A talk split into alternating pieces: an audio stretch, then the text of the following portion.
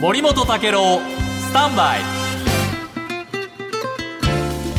おはようございます。森本武郎です、おはようございます。遠藤康子です。えー、技能実習生とはい。いうね、言葉をよくニュースでも聞きますね使いますがね。えーこの制度をね、えーやめようじゃないかはい。という話がね、政府の間から出てきました、えーやっぱりねこの技能実習っていうのはねあのー結構技術を身につけて、はい。また外国に帰ってもらって、えー一生懸命そこでもって活用してもらうっていう、まあ、建前綺麗なんですけれども、実態はねその建前からかけ離れていて、えー外国人労働者の受け入れ手段になっていると。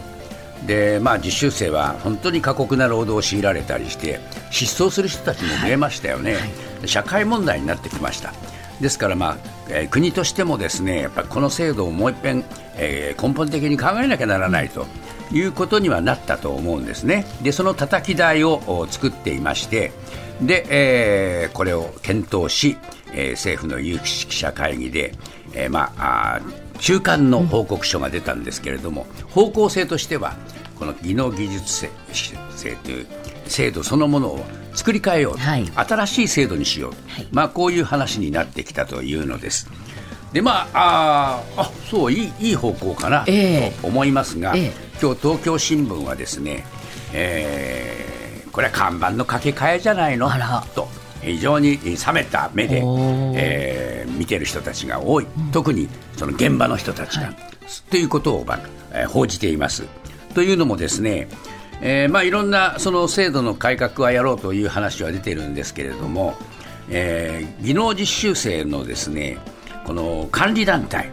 こういうところがあって、えーそれがまあいろいろとこの振り分けたり、えー様子を見たりするわけですけどもこの組織は、ね、残るというわけですよ。はい。でこの管理団体の中にはですね結構悪質なところがあってやっぱりそういうその、お過酷な労働なんかのあいわばあー温床になっちゃう、はい。そういう場所でもあったわけですね。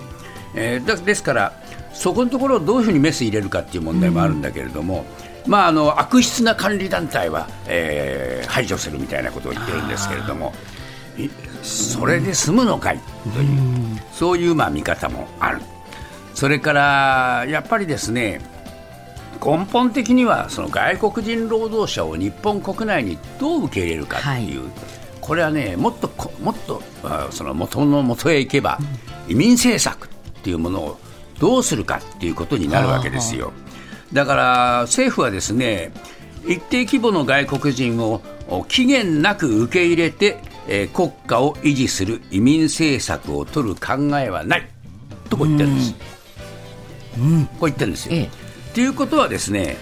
えーやっぱり一時的にはい。外国人を受け入れて、しかも国際貢献のためにというそのね建前外します。って言ってるんですよ。実態があんまりないから。はい。そうすると建前外しちゃうんですからまさに、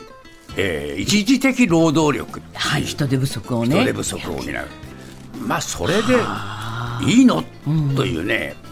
基本的な問題に立ち返ってくるわけですよね。ですからねこれはねただ単に看板を掛け替えただけでは済まないという指摘はね、やっぱりちゃんと耳を傾けなきゃいけないと思いますので、えー言葉のあやにはいあまり惑わされずに、実態はどうなのかということを見極めていく必要があると思いますね。